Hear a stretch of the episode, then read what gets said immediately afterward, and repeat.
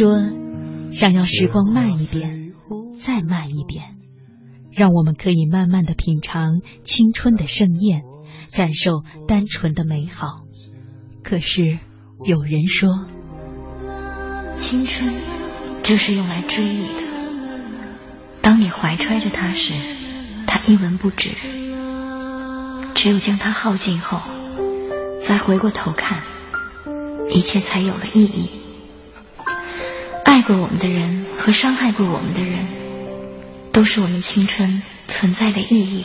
再寒冷一点。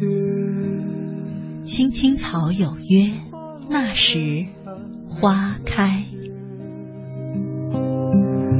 想问白云的里面，是否有你相思化作的雨点？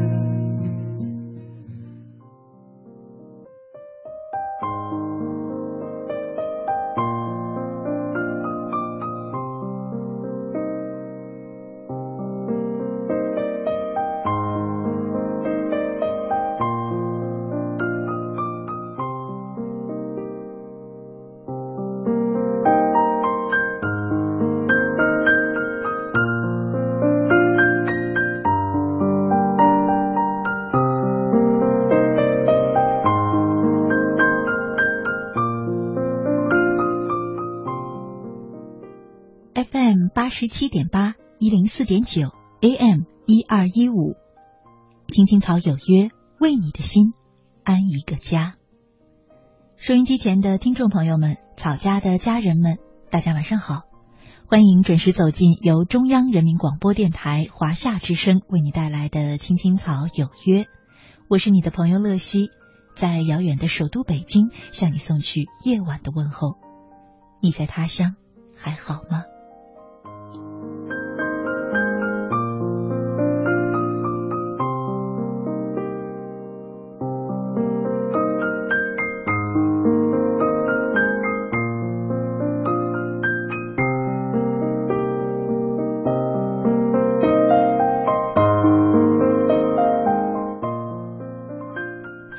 是二零一四年的七月二十二号，星期二。我和你一起走进草家每周二的那时花开。昨天呢，在人生四季当中，我们做了一个主题，有些人一别就是一生。好多草家的朋友都留言说，这样一期主题让自己有些伤感。昨天呢，留言的听众也比平常多了一倍，好像说起遗憾。大家的心都有所感触。人生当中有一些遗憾，的确会折磨着我们。可是呢，你又不能避免。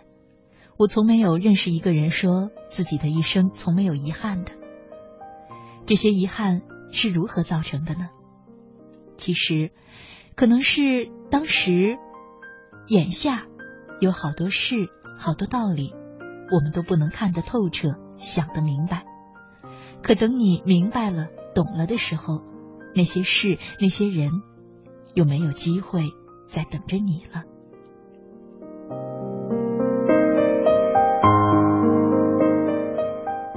我想，这可能也是我们总爱回忆过去的其中一个原因吧。过去之所以美丽，其中有一部分就是因为有遗憾的存在。今天呢，在那时花开当中。和大家一块聊的话题是，有些事儿后来我才懂。在我们节目进行的同时，你可以通过三种方式参与到我们的直播当中来。第一种呢，是在新浪微博上搜索“青青草有约”，选择加 V 字实名认证的账号就是我们的节目。第二种呢，是在腾讯 QQ 上搜索 QQ 号码二八幺零零零六三八三。二八幺零零零六三八三，加我为好友也可以留言给我。第三种呢，是在微信上，点击微信右上角的那个小加号，选择添加朋友，查找公众号，输入乐西，关注我的账号，也可以留言给我。有些事后来我才懂，期待着你的参与。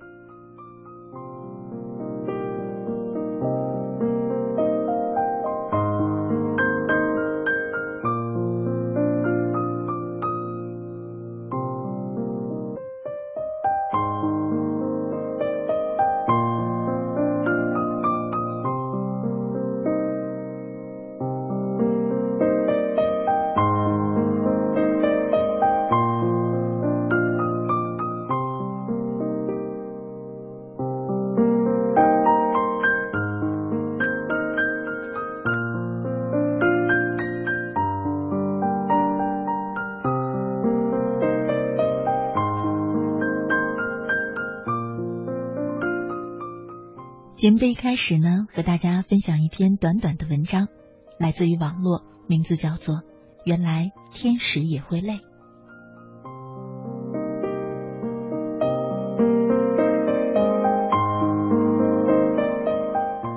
他们是青梅竹马，只不过一直都是男孩小心的呵护着女孩。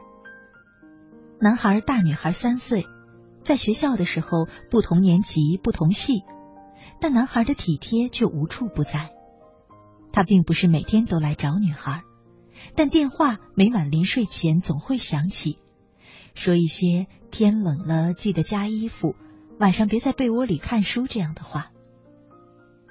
所有的人都知道，女孩有一个为她甘愿付出的男友。女孩嘴里不说，心里却是得意的。男孩在校园里并非默默无闻之辈。长相俊朗，才气逼人，是使许多女孩子暗恋的对象。这样的一个人，却独独对他用情至深。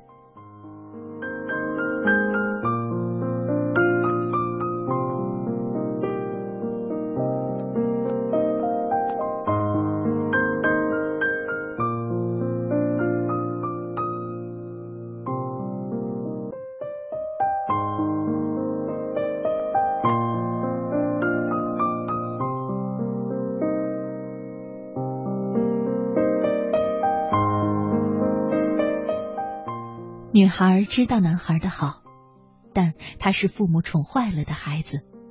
男孩就像是他父母的接力棒，父母不在身边时接着宠他，所以他撒娇任性，有时候还蛮不讲理。每次他们吵架，男孩都生气的走开，但最后回头的也总是他。他说：“丫头，我们和好吧。”女孩的眼里就涌出泪来。其实他是那么害怕失去男孩。有人说，两个相爱的人之间发生了矛盾，第一个转身的就是他们感情上的天使。女孩想，男孩就是自己的那个天使吧。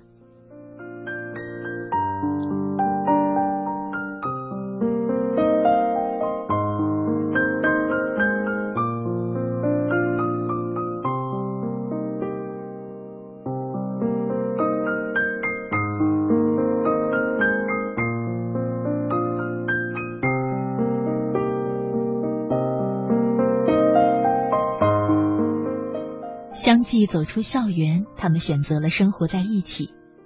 女孩是玲珑剔透的女孩子，生活的琐碎让她不胜其烦。男孩主动承担了大部分的家务，照顾她，一如既往的宠爱着她。但她却觉得男孩开始干预自己的生活了。有一次，她下班和男同事喝酒，深夜才回去，男孩大为震怒，当天晚上就睡到了另一个房间。几天后的夜里，又是男孩主动拥住了她，说对不起。他们的争吵不断，但每次都是男孩先转身，对她说对不起。虽然女孩觉得等待他转身的时间越来越长了。后来有一次，他们为了一件小事争吵之后，男孩走出了女孩的房间。一天、两天、三天。女孩等待着男孩转身。一个星期之后，女孩耐不住这种等待的痛苦，决定到外地几天。她想，当他回来的时候，一切就会和往常一样，烟消云散了。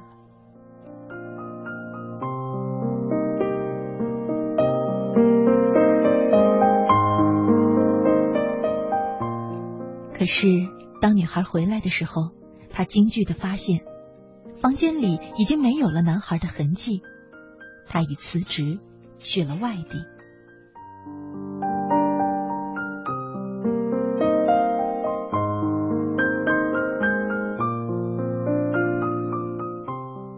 女孩没有想到男孩会采取这种决绝的方式，她知道自己是深爱着男孩的，那么多的争吵都是因为自己的任性，不懂得珍惜。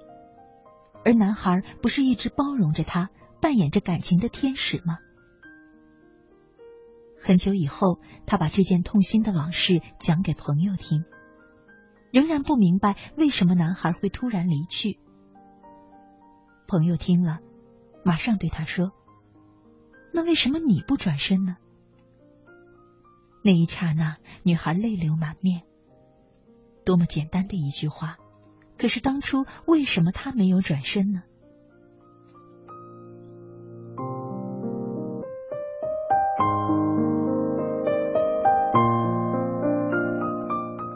美好的爱情大抵如此吧，总会有无数次的转身。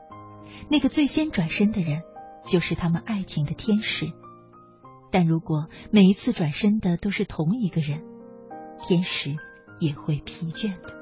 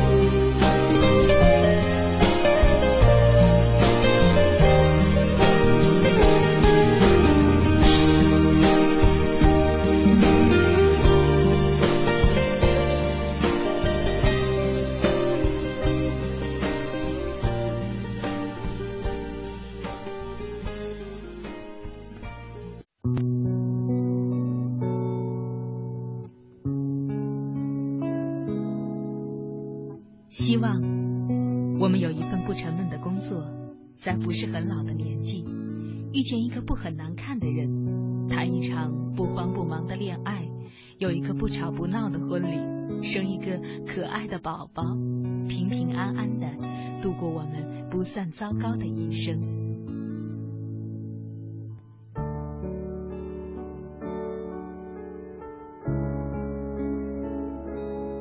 青青草有约，陪伴你度过即使是平凡但却不平淡的一生。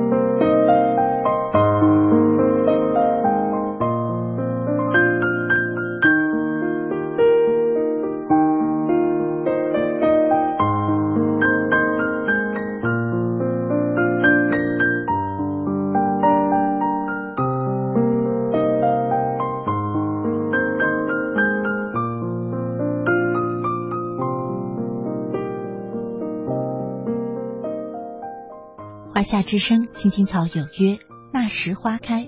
我是乐西，今晚呢和你一块儿聊的话题是有些事后来我才懂。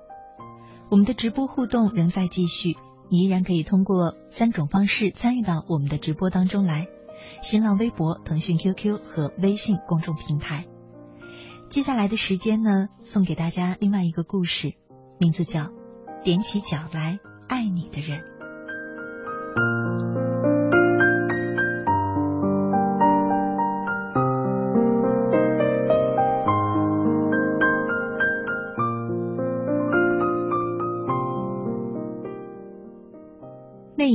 一年，他二十二岁，爱上了一个男人。男人留着披肩的长发，穿故意剪了洞的破牛仔裤，站立的时候也没有正形，脚筛糠似的抖着。那肩膀一耸一耸，做着怪样子，嘴里不时会冒出一句不雅的口头语，连眼睛里放出来的光都带着一股子流气。他却把这流气当成了酷，喜欢的如痴如醉。欣欣然带回家，父亲当下就急了，把男人带来的东西扔出了门外，坚决不允许他们交往。他是烈性子，放出话来：“我这辈子非他就不嫁。”父亲也下了死令，有他就别要这个爹。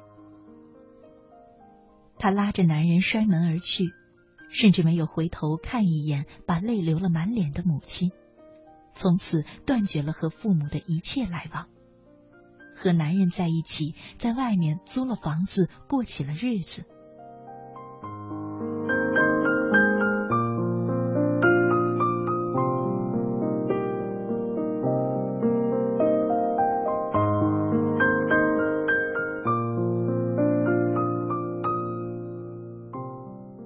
他们如愿走进了婚姻，可男人却不是他想的那般如意，那般甜美和幸福。吃喝嫖赌抽五毒俱全，动辄对他打骂。几年里，她不断的怀孕，可男人说养不起，不能要孩子。她连着做了几次的流产，直到六年前，医生给她下了最后的通牒：再留，这一辈子就再也没有生孩子的机会了。她固执的生下了孩子，月子里男人都没有给她半丝的温情，也没有照顾她，依然出去喝酒赌博，半夜也不回家。他当然没脸让母亲来照顾自己，况且母亲就算想来，父亲也不会同意。这些年来，他没有见过他们一面。幸运的是，他有一个从小长大的女友，经常来照顾自己。隔三差五的给他在家里熬了鸡汤或者鱼汤送来，还给他买了红糖、小米和鸡蛋。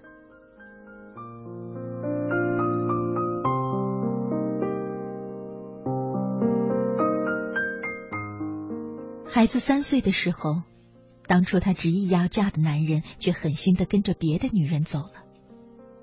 他离了婚，独自带着三岁的儿子艰难度日，既要管孩子，又要去超市里打工，每天回到家已是筋疲力尽。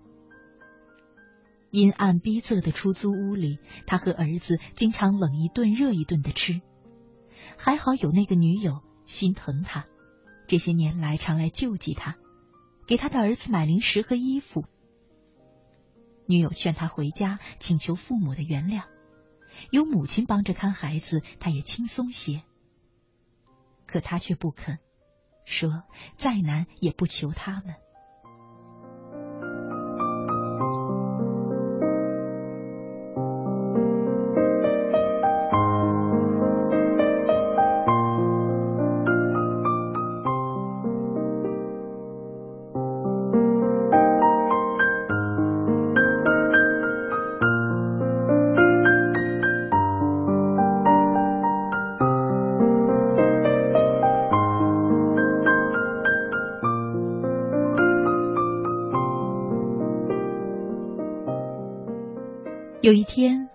亲却跟着女友一起来了，环视着他的出租屋。看着消瘦的他，母亲的脸上哀伤连成了片，泪流成了不停歇的溪水。他想起了那些艰难的日子，狠心的母亲并没有给自己一丝的帮助，并没有看过他一眼，即使是在月子里。当然了，以他的性格，他也不会接受。他板着脸对母亲说：“你回吧，你是来看我笑话的吧？我不用你管。”他一句一句生硬的话，刺得母亲说不出一句话来。女友终于忍不住说话了：“你以为你坐月子喝的鸡汤鱼汤是我给你做的吗？你以为这些年接济你、给孩子买吃买穿都是我吗？你错了。”这些年，阿姨天天打听你的消息，时时刻刻关注着你，知道你性子强，怕你不接受，就请我帮你。我是实在看不过去，才把你的状况告诉阿姨的。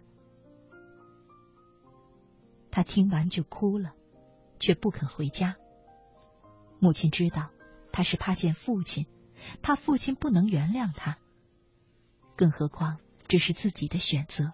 混到如今这个样子，又有何脸面再见父亲？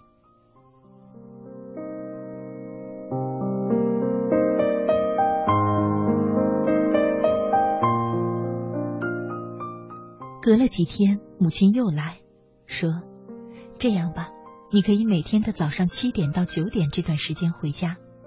你爸爸天天六点半之后去公园练太极拳，九点多才回来。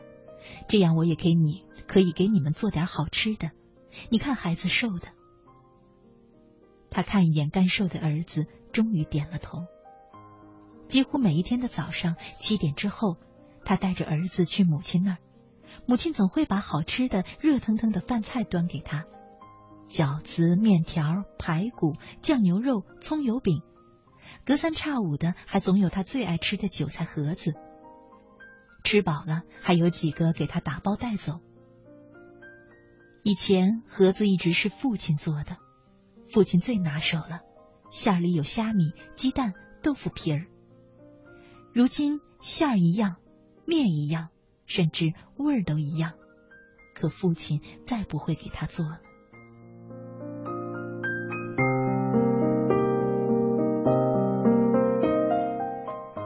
一天早晨，母亲照旧打来电话，叫他来吃韭菜盒子。半路却突然下起了雨，进了母亲的小区，却看到正在屋檐下躲雨的父亲。四目相对，想躲避也来不及了。他过去低着头，半天闷出一个字：“爸。”父亲尴尬的搓着手，用一种极其嗔怪的声音：“以后再回家吃饭，就不用躲躲藏藏的了，害得我下这么大的雨都得出来。”那一刻，他的泪和雨水交织在一起，爬了满脸。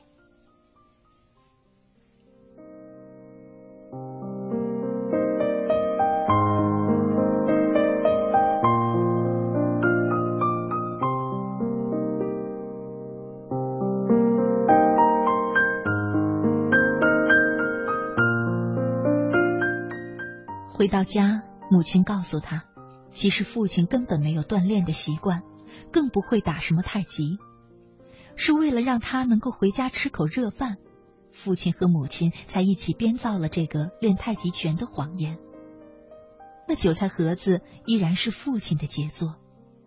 父亲从来不肯晚上准备馅料，怕隔了夜不好吃，总说丫头喜欢吃新鲜的韭菜，所以都是早早的起来，和面、切馅儿、烙，七点之前就完工，然后悄悄的躲到外面去。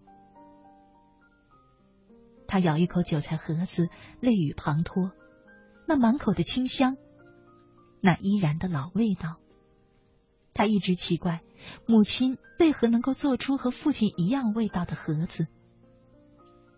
透过那滂沱的泪眼，他似乎又看到了坐月子时喝的鸡汤、鱼汤。有了孩子之后，女友送去的那些零食和衣物，他一直固执的认为父母会记恨他一辈子，甚至狠了心不要他这个女儿。直到此刻，透过这韭菜盒子的清香，他才发现，不管自己做了多少的错事儿，不管自己走得多远，父亲母亲永远是那个踮起脚来爱自己的人。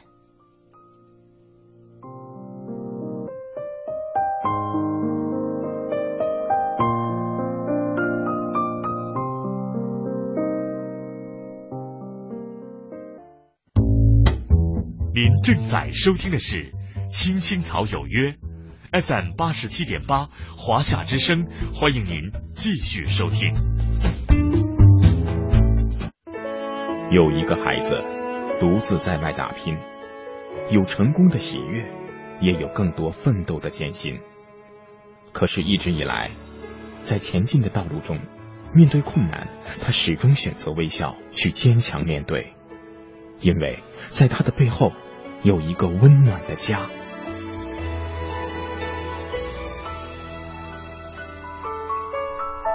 这个孩子是我，也是你。青青草有约，更是我们心底的那个家。每晚十点，在这里，让我们卸下一天的烦扰，洗去心中的尘埃。明天，我们一起。轻松启程。话不停在吵，老板不停的闹，总逃不开工作表，做完了又来了，怎样也甩不掉。回家感觉真好，别管世俗纷扰。把一整天的面罩、忙和累的大脑都往热水里泡，让每一颗细胞忘掉烦恼。我的家就是我的城堡，每一砖一瓦用爱创造，家里人的微笑是我的财宝。能回家才知道自己真的重要，双手能为家人而粗糙，多么荣耀，那么骄傲。你为我把饭烧，我为你打扫，我回家的感觉实在真的太好。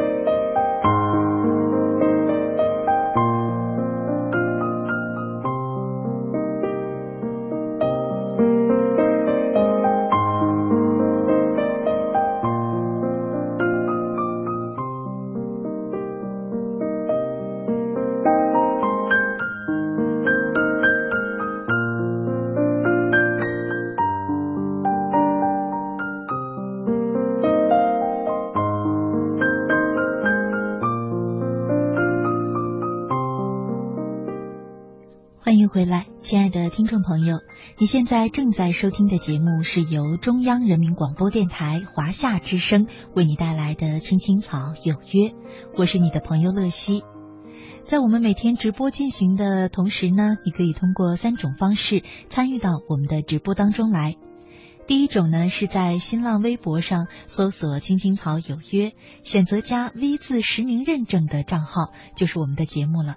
你可以在这儿留言给我。第二种呢，是在腾讯 QQ 上搜索 QQ 号码二八幺零零零六三八三二八幺零零零六三八三，加我为好友，也可以留言给我。第三种呢，是在微信上点击微信右上角的那个小加号，选择添加朋友，查找公众号，输入乐西，关注我的账号，也可以留言给我。近期呢，我们还为大家开通了一个新的呃沟通交流的平台，是线下的，是我们节目以下的平台，互联网上的微社区。之所以开通这个平台呢，是因为平时呢，草家的朋友们可以通过我们三种互动方式和我进行沟通，留言给我，但是草家的朋友之间呢，却很少有机会能够互相去了解、认识对方。那在微社区这个平台呢，我们草家的每一个朋友都可以和其他的家人们去交朋友，可以展示自己，认识别人。当然了，你也可以在这儿留言给我，我们还会在这呃微社区当中呢发起一些话题，让大家一块儿去聊天、讨论、思考。嗯，如果你也想加入微社区的话呢，可以在 QQ 或者是微信当中留言给我说我要加入微社区。然后呢，我就会把加入方式发送给你。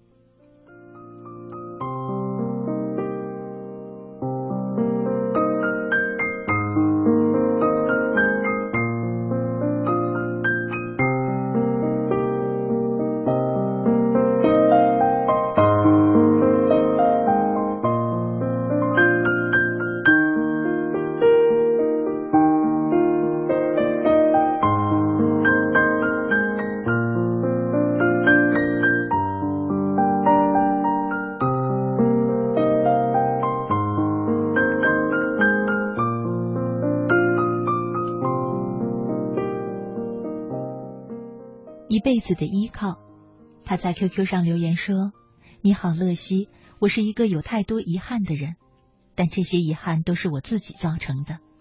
我的家人和朋友都被我伤透了心，我现在好想努力去弥补，但是好像有些力不从心了。我真的好怕，这会成为我一辈子的遗憾，我的心好疼。刚刚的故事我听了也哭了，想起家里的人。”现在天天为我担心，想起爸妈生病了还到处打听我，可是我现在真的没脸见他们，我不知道该怎么办，心痛。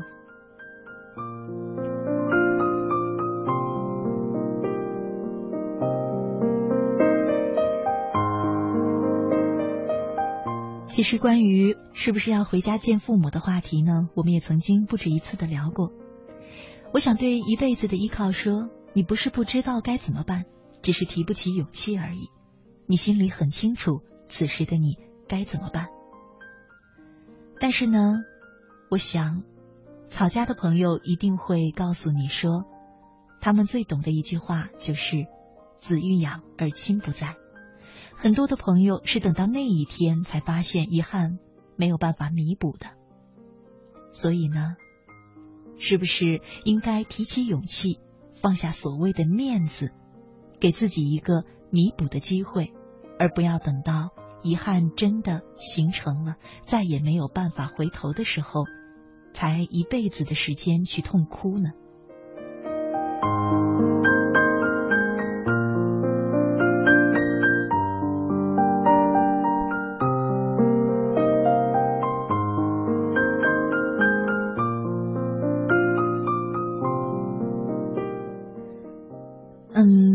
这里呢，要插播一件事，就是呢，每天晚上在，呃十点到十一点的直播期间，仍然有很多朋友呢，通过 QQ 或者是微信这样的方式留言给我，想要和我聊天儿。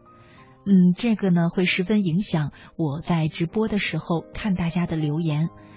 嗯，而且直播过程当中我不可能回复你，在和你聊天儿，所以呢，也请大家和直播无关的话题呢，就不要在这个时间段通过互动平台发送给我了。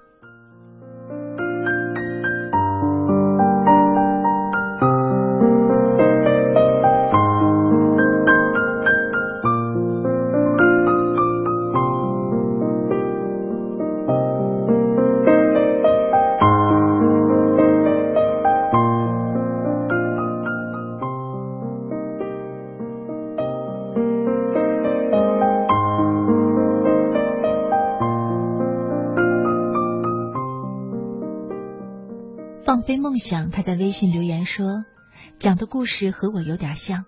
那一年我不顾爸爸的反对嫁给了他，后来才知道爸妈的反对是对的。他们知道我和他在一起不会幸福的，到现在才明白，那一天我答应嫁给他的时候，爸爸为何流下了眼泪。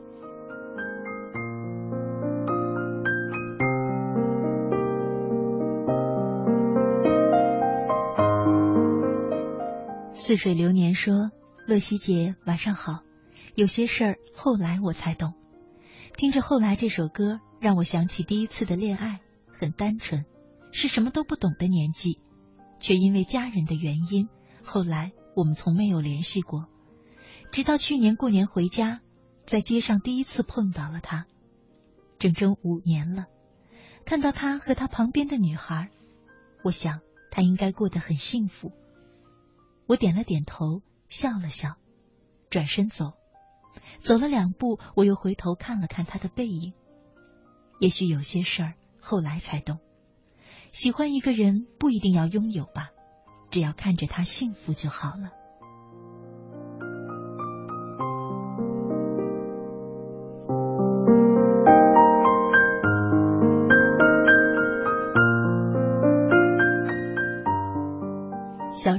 说，在体验过恋爱之后，我才渐渐的明白，爱情是需要两个人共同用心去呵护、包容和理解的。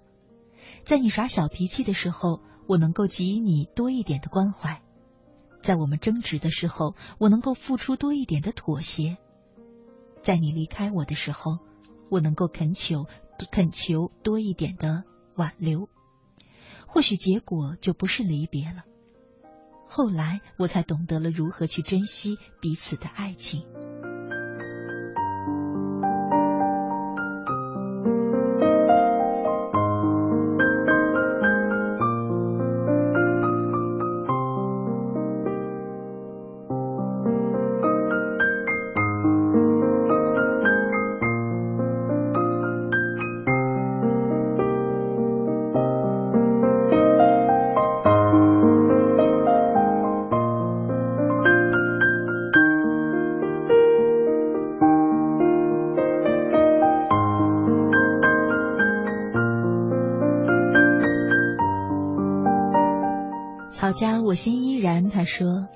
有些事情不是经历在自己的身上是无法体会的。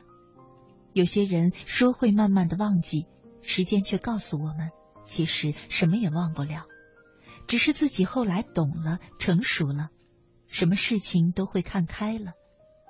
现在我只想告诉自己说，想要得到的东西足够了。”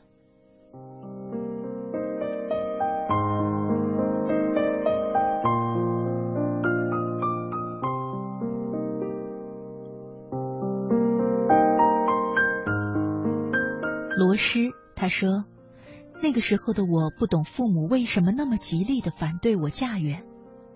当时我想，其实也不是很远，不过三个小时的车程。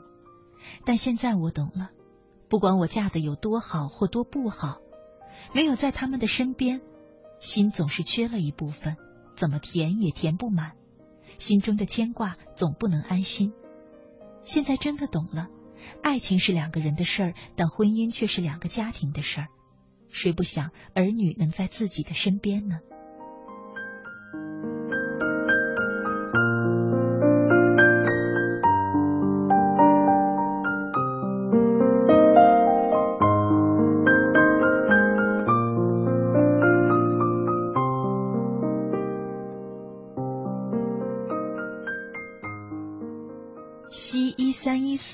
说：“乐西姐，晚上好。刚刚你讲的故事就像当年的我，在一起的时间老是为了一点小事儿吵架说分手，说的次数多了，男孩真的分手了。现在我真的很后悔自己的任性。”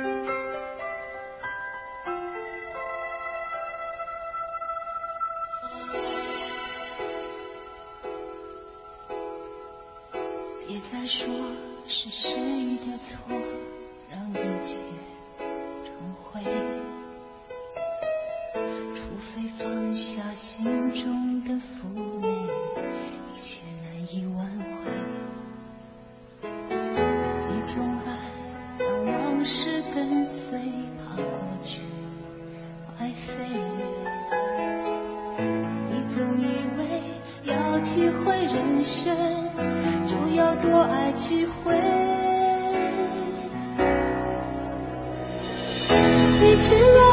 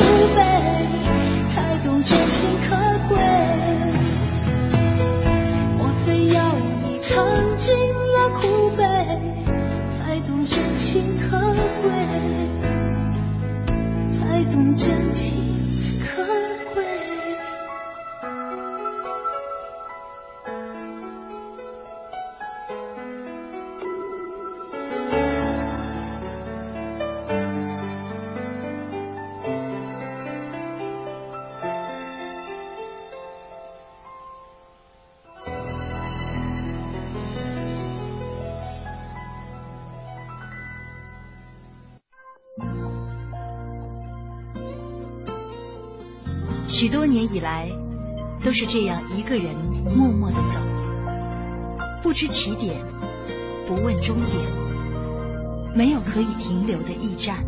密密麻麻的高楼大厦，找不到我的家，在人来人往的拥挤街道，浪迹天涯。任淡淡的风穿过单薄的身体，岁月与年华都从脚下走过，只有身边扬起的尘土，为历尽的艰辛做最忠实的记录。给我一个小小的家，蜗牛的家，挡风遮雨的地方，不必太大。青青草有约，在漂泊的岁月里，为你的心安一个家。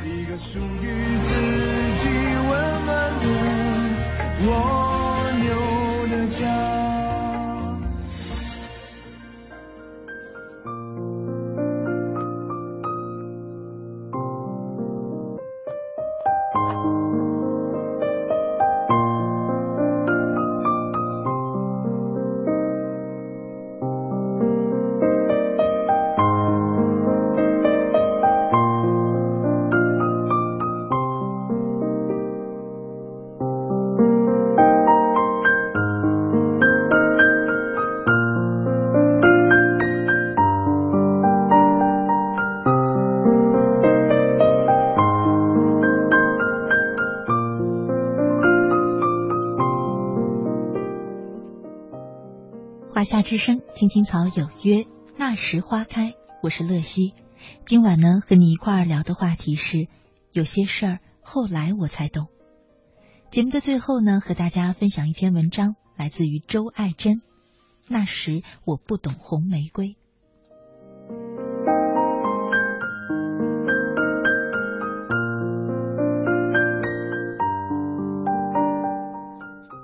那一年，刚刚十八岁的我。还是个不懂世事的乡下女孩。那年的一月份，城里的一家单位聘用了我。之后，我到省城参加为期两个月的业务培训。参加培训的有四十多人，全都是年龄不相上下的青年男女。由于我来自山村，穿着土气，和那些着装优雅的同学相比，简直就像只丑小鸭。我很自卑。于是把全部的心思都放在了学习上，很少和他人来往。一天傍晚，我和往常一样回到教室晚自习，从抽屉里取出书本的时候，我的手指摸到了一种有别于书本的东西。拿出来一看，是一束娇艳的鲜花。那时候我不知道那天是情人节，也不认识那束花是玫瑰花。当然更不明白红玫瑰是代表爱情的。当时我唯一的想法就是哪位同学把这束花放错了地方。于是我站起来举着那束花问大家：“请问这是谁的花？”我看到教室里几十双眼睛都唰的一下看着我，并露出了非常吃惊的神色。见没人站出来承认是自己的花，我又提高了音量：“这是谁的花？请拿回去吧。”话音刚落，好些同学都神秘的笑了起来，这让我感到十分的奇怪。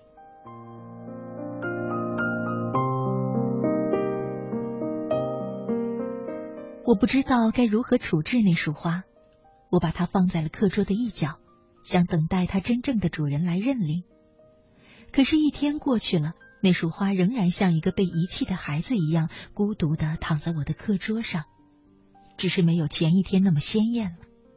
第二天依然如故，我不知所措了。第三天上课，当老师走进教室的时候，我拿着那束花走上讲台。老师，这束花不知道是哪位同学错放了在我抽屉里，我把它交给您吧。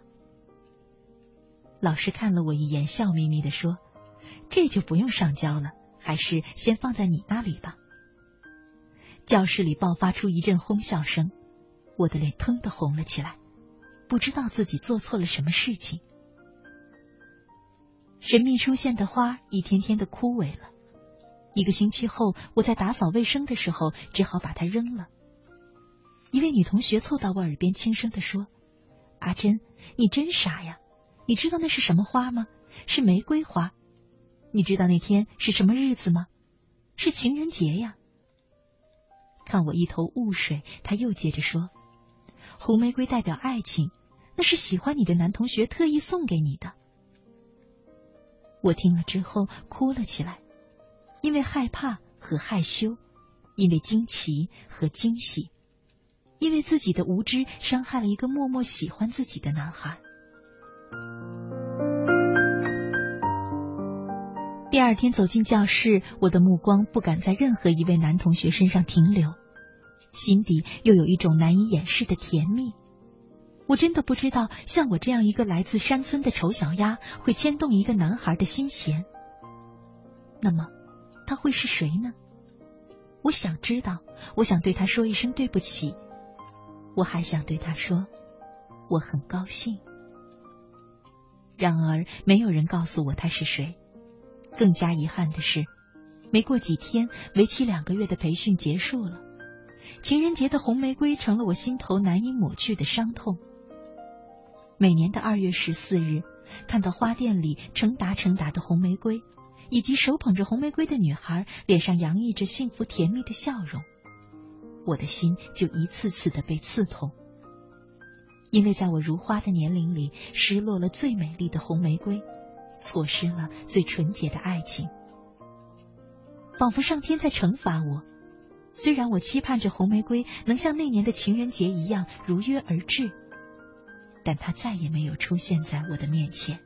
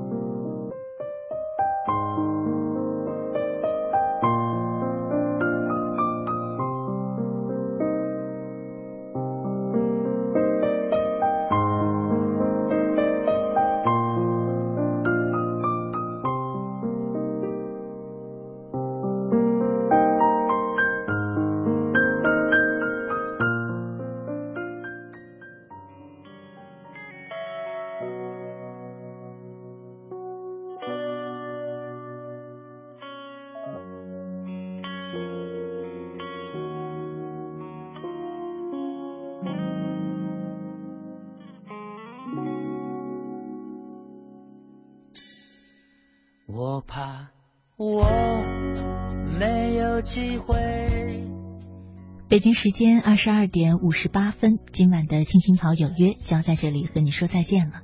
我是乐西，快乐的乐，珍惜的惜。明天的同一时间依然在草家等着你，祝你晚安，好梦。